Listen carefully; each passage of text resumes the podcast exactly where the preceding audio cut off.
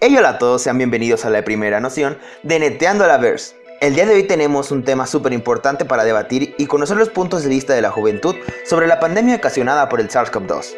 Sabremos la opinión de cómo han vivido ellos esta pandemia, qué opinan sobre el manejo que se le ha dado, la distribución de la vacuna, la forma que se actuó para poder domarla y más temas importantes. Yo soy Raid Base y así inicia Neteando la Verse. Pues muchas gracias por estar aquí y estar escuchando este pequeño podcast en nuestra primera edición. El día de hoy venimos a presentar eh, los temas y los puntos de vista que tiene la sociedad de la juventud sobre la pandemia que se desarrolló en este año. Eh, el día de hoy tenemos como invitados a siete personas, los cuales son parte de mis compañeros de la escuela. Eh, quiero que les den la más grande bienvenida. Tenemos a Eric Fernández. Hola, ¿qué tal, Edson? Buenos días. Buenos días, gracias por estar aquí. Tenemos también a Jocelyn. Hola, Jos, gracias por acompañarnos. Hola, chicos, buenos días. Tenemos a Diego Gael. Hola, Diego. Hola a todos, buenos días. También tenemos a Zair García. ¿Qué tal, qué tal? Buenos días a todos. A Gelacio. Hola, Gelacio. Hola, buenos días a todos. Y a Marcos Gascón. La gente bonita, buenos días. El día de hoy estamos, nos reunimos todos para poder platicar y debatir los puntos de vista que tenemos sobre la pandemia que hemos vivido. Pues muchísimas gracias por acompañarnos y apadrinar este bonito programa. Pero pues vamos a darle que es mole de olla, compañeros. Eh, a ver, platíquenme, cuéntenme, eh, aparte o sea, de su vida social, como lo que tenían de salir y, vivir así, ¿qué es lo que más les afectó eh, en los primeros momentos cuando este switch se cambió de un día para otro, de que dejamos de salir y nos encerraron en la casa? Me gustaría comenzar contigo, Jos. ¿Qué, ¿Qué nos podrías comentar? Pues la verdad es que me, me afectó mucho porque no, o sea, me costó mucho trabajo, yo creo que como la gran mayoría, acostumbrarnos a las medidas de, de sanidad. Eso de como que preocuparnos más por lo que compramos afuera en la calle, lo que comemos, que si vamos al súper ya tenemos que cuidarnos porque si se nos olvidaba el cubrebocas no nos dejaban pasar y emocionalmente también me afectó. ¿Por qué? Pues porque uno ya tiene una vida, pues ahora sí a la que se acostumbró. Y ya es más difícil porque dejas de ver a tus amigos, a tu familia. Claro, fue un, fue un momento que nos cambió la vida a todos. Fue de un momento a otro, de un día para otro. No sé si recordamos que íbamos a salir de vacaciones. Eh, bueno, en mi caso, yo iba a salir de vacaciones de la escuela. Eh, no de vacaciones, más bien un puente para lo de Benito Juárez. Y, y pues nos quedamos en un puente eterno todavía. Y ya terminamos, bueno, en mi caso, terminé ya la, preparatoria y estamos iniciando una nueva etapa. Y Diego, quiero saber un poquito más de lo que tú has vivido en esta pandemia. Pues fíjate que a mí sí se me hizo un poco complicado, porque todavía recuerdo que habían dicho que igual nada más nos iban a dar unos ciertos días, a lo cual hasta la fecha pues ya acabamos la preparatoria y pues ya ahora estamos en la universidad y es como de que fueron varios días. Al principio también no creía como, bueno, lo veía así como de cosas del gobierno o cosas que ellos querían hacer. Pero este, pues ya conforme iba el tiempo y los familiares que, que se enfermaban aquí, bueno, este, fue cuando ya empecé como que a cuidarme así, porque no lo tomaba en serio. Y pues también como se me hacía a mí la rutina, en plan de que pues, salías a la casa, salías con tus amigos, salías a un lado y así, pues como que estar encerrados como que no, no me gustaba, era algo, para mí hasta la fecha es algo difícil estar un poco encerrado, pero todo lo demás, todo bien. Claro, porque nosotros ya estábamos acostumbrados a, pues aunque fuera a salir, no salir todo el día, pero salir mínimo de la escuela a la casa, ya te distraías un ratito y, y pues tenías otro panorama de la vista, pero, pero pues ahorita sí ya, de la sala a la cama y de la cama a la sala. Sí, Eric Fernández, platícanos un poquito de, de, estos momentos que has vivido en casa. Sí, pues ya, yo la verdad siempre, ¿cómo se llama? Buscado como que el lado B de, todas las cosas. Entonces, cuando empezó la pandemia, pues yo seguí buscando alternativas, tanto para el trabajo como para el estudio, para muchas cosas, ¿no? Entonces, pues a mí no se me cerraron las puertas, al contrario, se me abrieron tal vez algunas otras, como el hecho de que estamos estudiando y todo eso, ¿no?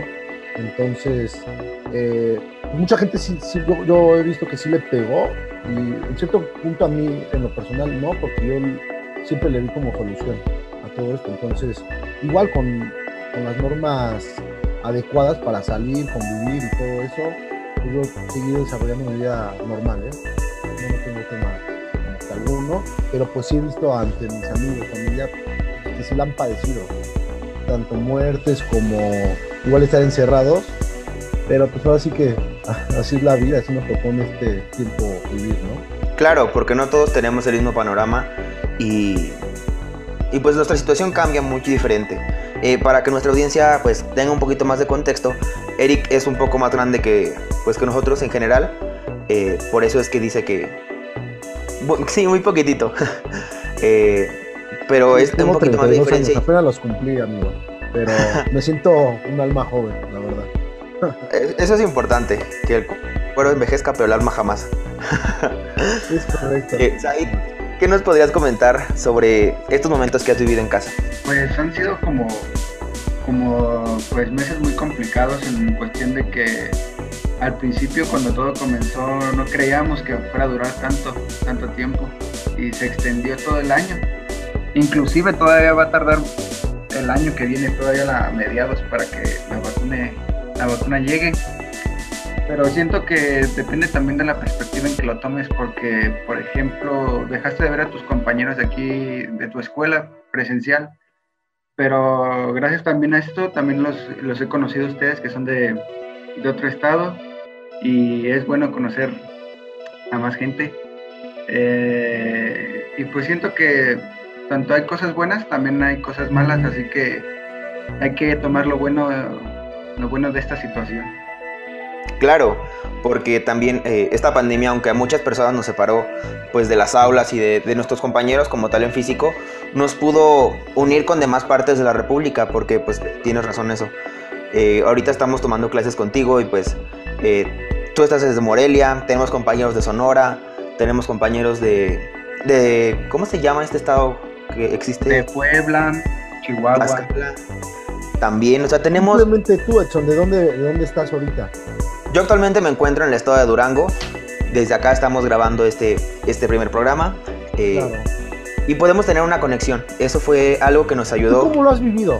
O sea, hablando de todo este tema, ¿tú cómo lo has vivido en ese pequeño estado o grande estado de la República? ¿Tú cómo lo has vivido? Porque la gente es Pues- como más caliente, ¿no? Es más cálida en cuestión de salir a, a- a los lugares, a igual a emborracharse tal vez con la familia, ¿no? Como que se siente que la gente es más caliente, ¿no? Sí, sí, es un poquito más eh, dinámico acá salir y poder ir a conocer los barecitos y todo.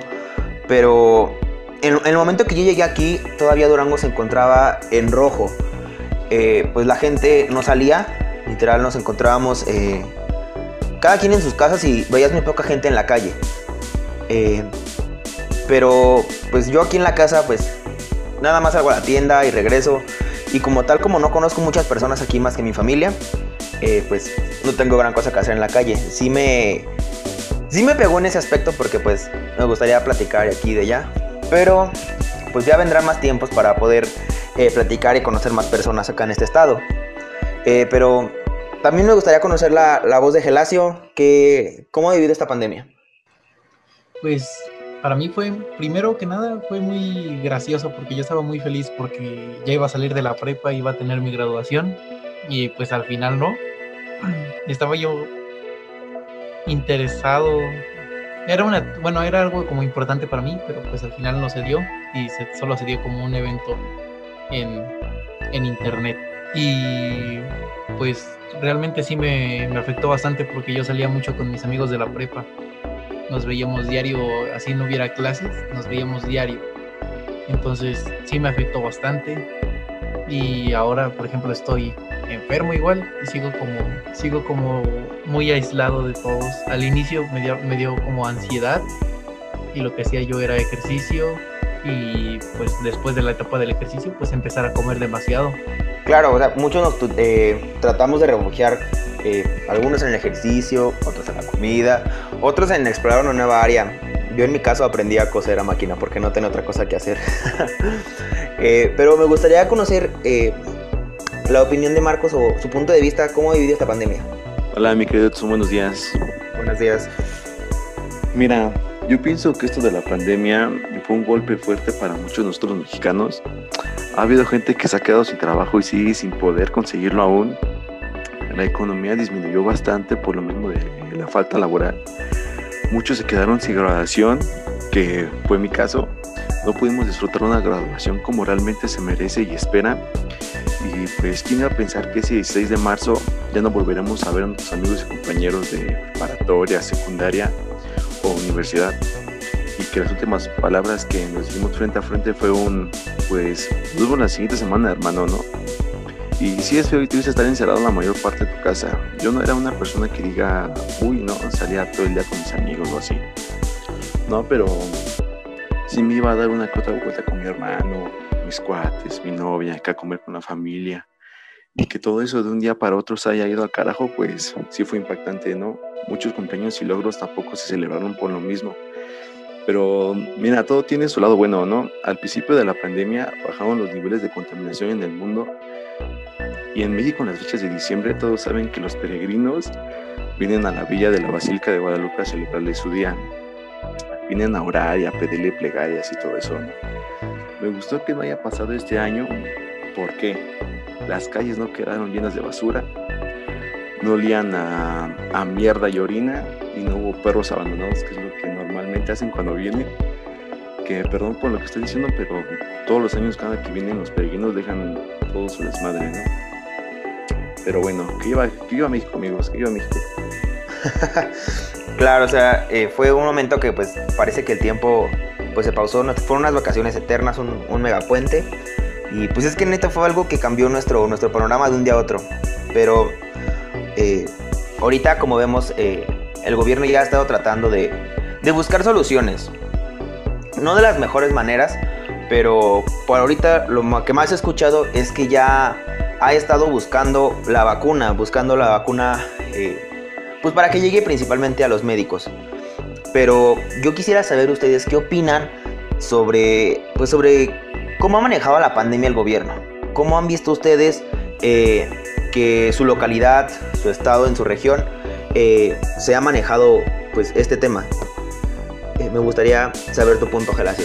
Pues yo lo que siento es que muchos fueron muy crédulos con lo que decían, bueno, con lo que se decía al principio que no nos iba a afectar tanto. Recuerdo mucho los primeros instantes de que llegó, que nada más había como tres casos en todo México. Y todo el mundo de, ah, pues ya lo van a controlar. Pero pues al final este, nos dimos cuenta que, que no fue así. Y no solo la culpa la tiene el gobierno, sino realmente la gran parte de los que se infectaron fueron pues por ellos mismos, o sea, no es que vino el gobierno y les inyectó el COVID, sino en lugar de utilizar cubrebocas y así, pues les no les importaba. Entonces, mucho de cómo estamos ahorita es por culpa de nosotros mismos. Y igual cuando baja un poco el semáforo y vuelven a abrir todo, todo el mundo otra vez hacia afuera, sin cubrebocas y se vuelva a poner el semáforo en rojo. Claro, parecería que, porque dicen que ya llegamos de un color a otro más bajo, eh, pues ya todo se calmó y la gente vuelve a salir y ya no les importan las medidas si salen sin cubrebocas, no les importa la distancia y pues parece que te regresamos a una vida normal. Eh, Jocelyn, ¿tú qué, ¿tú qué has vivido? Con, ¿Tú qué opinas sobre esto? Pues la verdad es que tomando el tema de mi compañero Gelacio, yo creo que tiene razón, muchas de las personas que estamos así es por nosotros mismos y no por el gobierno, pero también creo que, por ejemplo, al inicio se veía como el presidente, el vicepresidente nos decía que, que no nos cuidáramos, que abrazos y así, entonces yo creo que también eso, como que ellos mismos se contradecían, por eso mismo mucha gente no creía.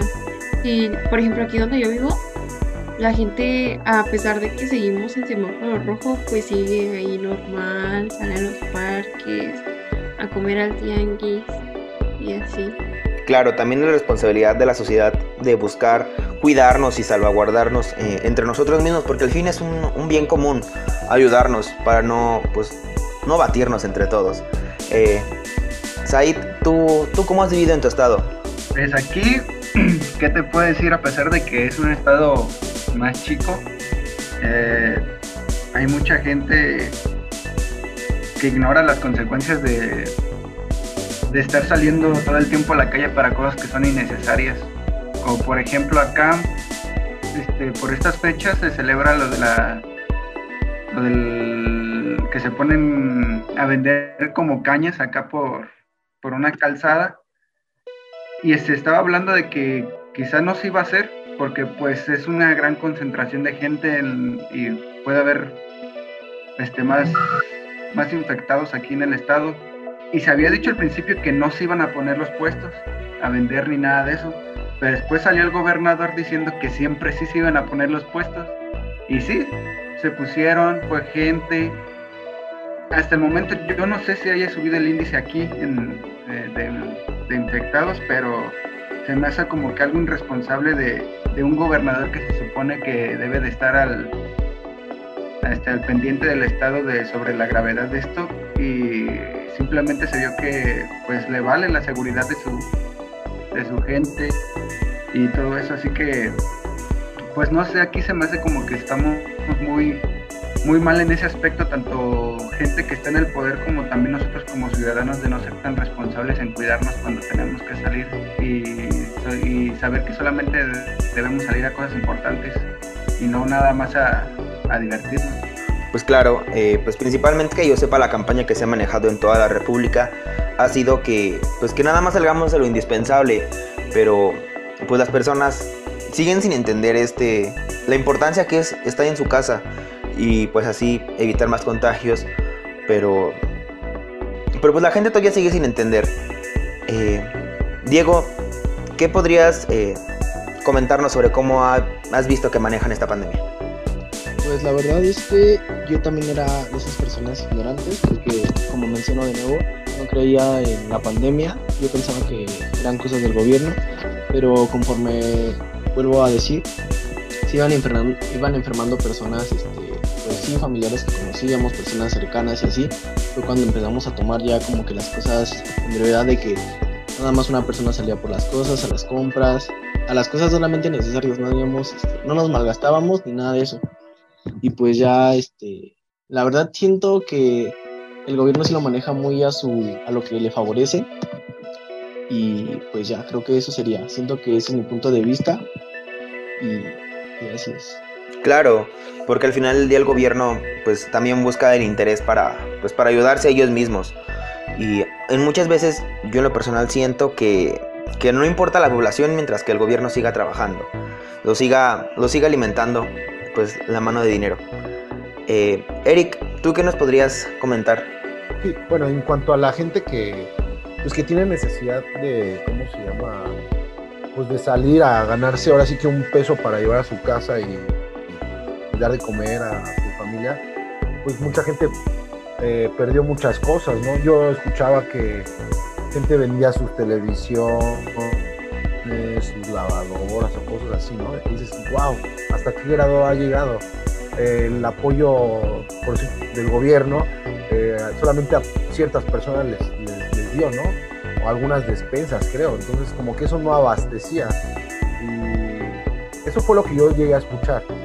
Pero, pues esta situación, yo creo que ambientalmente hablando, se, se ayudó un buen, la verdad.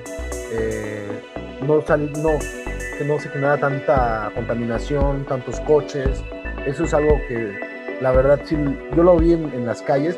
De hecho fui a, yo a Morelia y es uno de mis estados favoritos, ¿sabes? Por cierto. ¿Y cómo se llama? Es una ciudad súper limpia, o más bien un estado, ¿no? Muy, muy limpio. Sí, estado. Entonces, ajá, es un estado muy, muy limpio. Yo me imagino que ahorita con todo esto todavía estuvo más limpio. Entonces, eh, son cosas que pues también uno valora, ¿no? El comercio también bajó, mucha gente se quedó sin trabajo, no vendían esto y el otro, pero pues también el ambiente de nuevo se pudo recuperar un poco, ¿no? Claro. Y, esperemos que como vaya bajando los índices de, contagio y este problema de las camas, eh, regresemos a un ambiente más normal. Eh, Marcos, ¿tú qué nos podrías comentar? Este, pues lo mismo que han comentado todos, ¿no? Pero estos últimos días he visto que le han tirado un poco hate a Gatel, porque según la información que él está manejando, no es tan cierta y oficial. Y aparte, por ahí los, no, recuerdo si fue la OMS o la ONU la que le mandó la orden de que pues cada, cada pueblo o cada persona se hiciera la prueba de COVID cada mes. Y pues yo la verdad no veo que ninguna gente haga eso. Me incluyo, yo no me he hecho ninguna prueba. Pero este en sí no me gusta cómo lo maneja el gobierno. No lo están controlando y manejando como lo han hecho otros países. Las plazas están llenas de gente. Según hay un límite máximo de personas. Y o sea, ese límite pasa. La gente hace reuniones, fiestas. La gente no se queda en casa. Pero es que eso sí lo entiendo de quedarse encerrado en casa porque es odioso, te, te causa ansiedad. Más para una gente que es claustrofóbica como yo pero espero que el otro año lo pueda sobrellevar un poco más bien el, el gobierno. Claro, esperemos que con la llegada de, de, la vacuna ya podamos tener un panorama mejor para el último trimestre del próximo año. Eh, porque, pues porque bueno, en mi caso al ver las noticias en Twitter, en televisión y el periódico y ver que ninguna coincidía pues con lo que ninguno anunciaba el gobierno. Eh, lo que decía Twitter era que ya había muchísimos muertos, en la televisión decían que habían pues pocos, el presidente diciendo que teníamos disponibilidad de camas. Entonces sí fue algo, algo muy raro tener una perspectiva diferente no estando en la Ciudad de México. Eh, pero ahorita llegando a esto de la vacuna que va a venir para eh, este año, que ya está por llegar, eh, ¿ustedes qué opinan sobre la manera de distribución o, qué opinan sobre el tema de la vacuna? Me, gustaría saber el punto de vista de, de Marcos. Pues fíjate que tuve una plática sobre eso con mi familia hace poco y en parte está bien que, la de, que se la den primero al personal de salud, que pues ellos son los que están más en riesgo de contagio, son los que están este, 24/7 en los hospitales para atender a, a, gente que padezca los síntomas o que ya realmente tenga el, el virus. Y a los de la tercera edad, impartición o que hayan tenido el virus para no tener problema de contagio una vez más. Lo único en lo que sí entramos en debate es que, porque nosotros los jóvenes que somos los que, entre comillas, somos el futuro de México y somos los sanos y fuertes, nos dejan al final. Pero bueno, como yo no soy una persona fuerte y sana, este, no me quejo, todo se lo dejo en las manos de mi hermoso gobierno y de mi queridísimo señor presidente Andrés Manuel López Obrador. Bueno, cada uno tiene una opinión pues variable, ¿verdad? Eh, Jos, ¿nos podrías comentar eh, ¿Tú qué opinas sobre esto?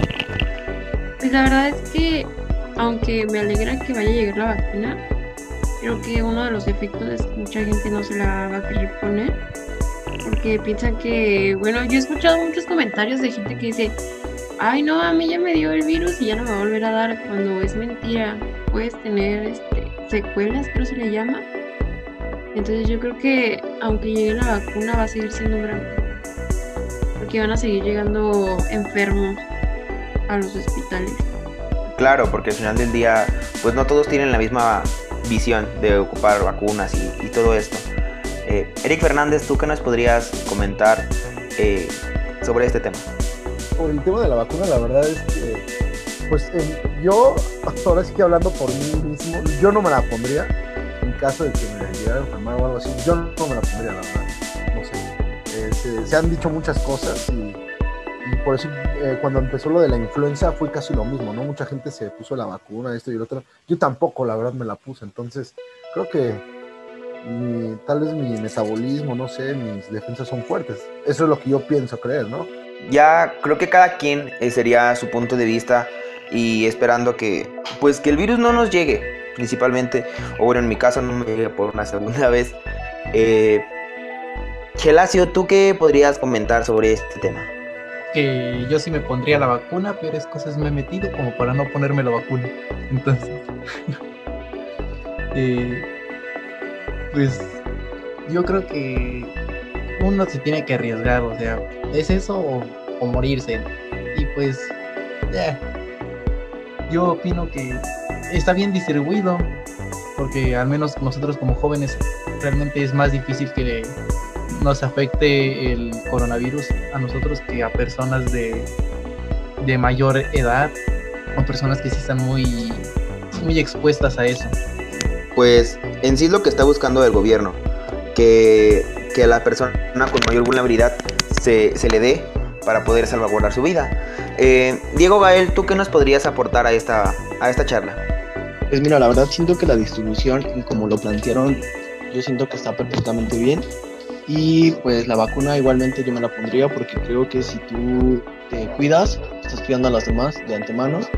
Y este y pues sí, como dice el compañero Gelacio, si te has metido miles de cosas, una vacuna, pues, ¿qué te va a hacer, no? Se supone que es para eso. Y este pues sí siento que todo lo demás está perfectamente bien. Claro, porque al final eh, pues me voy a proteger yo y si alguien más se la pone pues va a proteger a alguien más. Entonces, regresando es que es un bien común. Eh, ¿Tú, Said, ¿qué, ¿qué comentarías sobre esto? Pues yo digo que está bien el cómo van a distribuir la, el modo de vacuna de lo que es primera línea, después adultos mayores y hasta el último el futuro de México que somos nosotros. Pero otro tema a tratar sería como por ejemplo la gente antivacunas.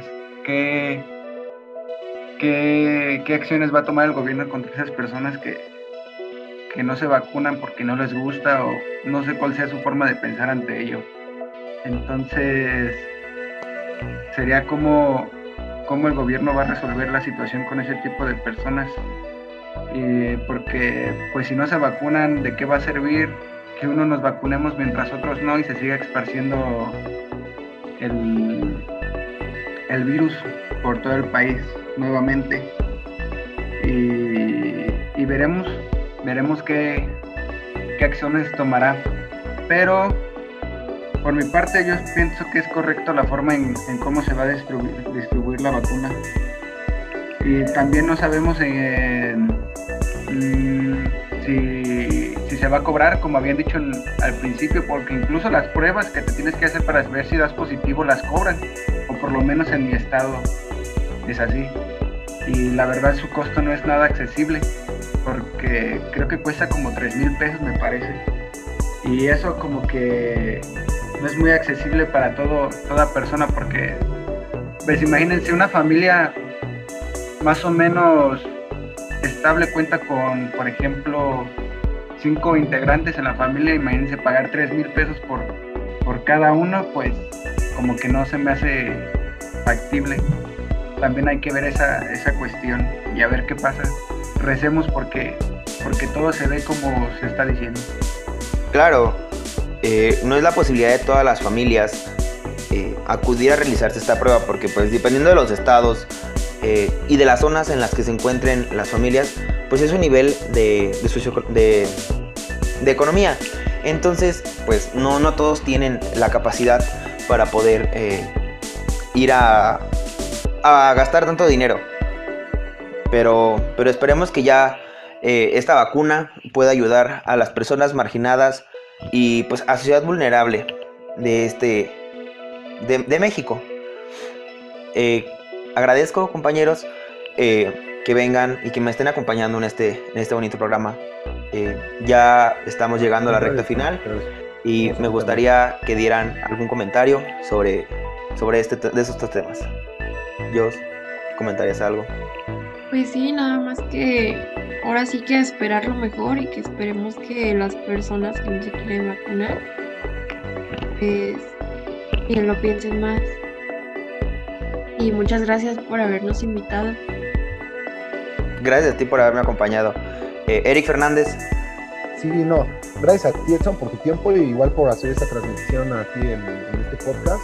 Estuvo muy padre la verdad el haber platicado sobre todos estos temas de suma importancia pues estamos viéndonos. Hasta la próxima, ¿va? Vale, gracias por acompañarnos. Diego. No, este, pues sí, que las personas recapaciten, que se cuiden, que usen cubrebocas, que siempre estén con las medidas de prevención y este y que esperemos que todo vaya mejorándose, que tengan una linda Navidad y gracias por estar aquí y por haberme invitado. Gracias a todos compañeros, que tengan un excelente día. Gracias por acompañarnos. Gelacio, gracias por invitarme y que sí utilicen cubrebocas y piensen bien en ponerse la vacuna. Muchas gracias por habernos acompañado, Gelacio. Eh, Eric, ahí. Pues muchas gracias por la invitación a esta amena charla. Espero que, que a pesar de la situación pasen unas buenas fechas navideñas, que sean gente responsable y se cuiden, usen cubrebocas, lávense las manos y espero volvernos a ver en estas situaciones para volver a platicar con ustedes. Así será, Said. Muchas gracias por habernos acompañado. Marcos. No, pues muchas gracias, Son, por habernos invitado a todos a este podcast. Este fue un momento charlar con todos ustedes. Que tengan una feliz Navidad, un próspero año nuevo. Y si salen, este, váyanse con las medidas sanitarias, lleven sus cubrebocas, su gel antibacterial y quédense casas. Muchas gracias por habernos acompañado. Y a ustedes, queridos escuchas, eh, muchísimas gracias por estar escuchando esta primera edición. Nos esperamos ver la próxima. Esto es Neteando la Verse. Yo soy Red Base. Hasta la próxima.